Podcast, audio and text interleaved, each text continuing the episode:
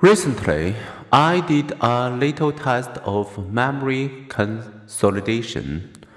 We are on an operating table for a basketball related tendon repair.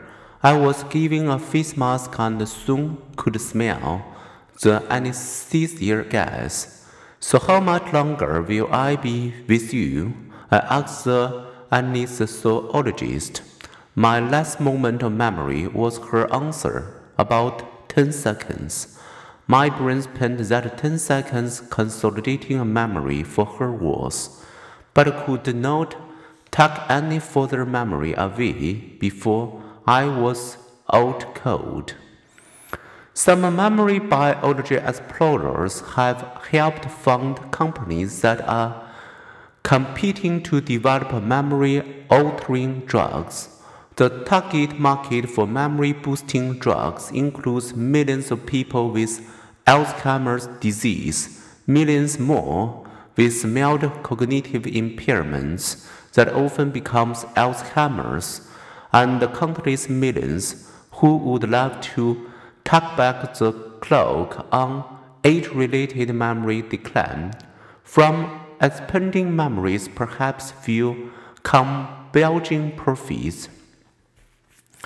One approach to improving memory focuses on drugs that boost the LTP enhancing neurotransmitter glutamate. Another approach involves developing drugs that boost production of CREB, a protein that also enhances the LTP process. Boosting CREB production might trigger increased production of other proteins that help reshape synapses and transfer short term memories into long term memories. Sea slugs, mice, and fruit flies with enhanced CREB production have displayed enhanced learning. Other people wish for memory blocking drugs.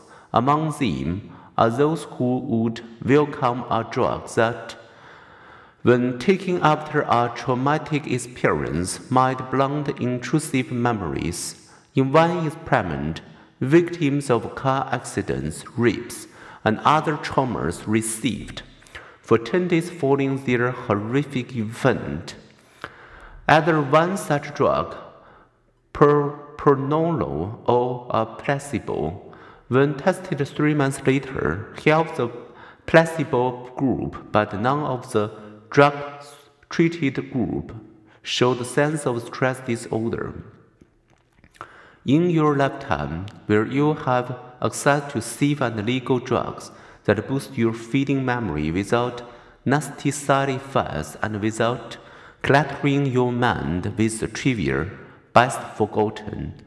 That question has yet to be answered. But in the meantime, one effective, safe, and free memory enhancer is already available on your college campus. Effective study techniques followed by adequate sleep. Figure 8.12 summarizes the brain's two-track memory processing and storage system for implicit and explicit memory. The bottom line, learn something and you change your brain a little.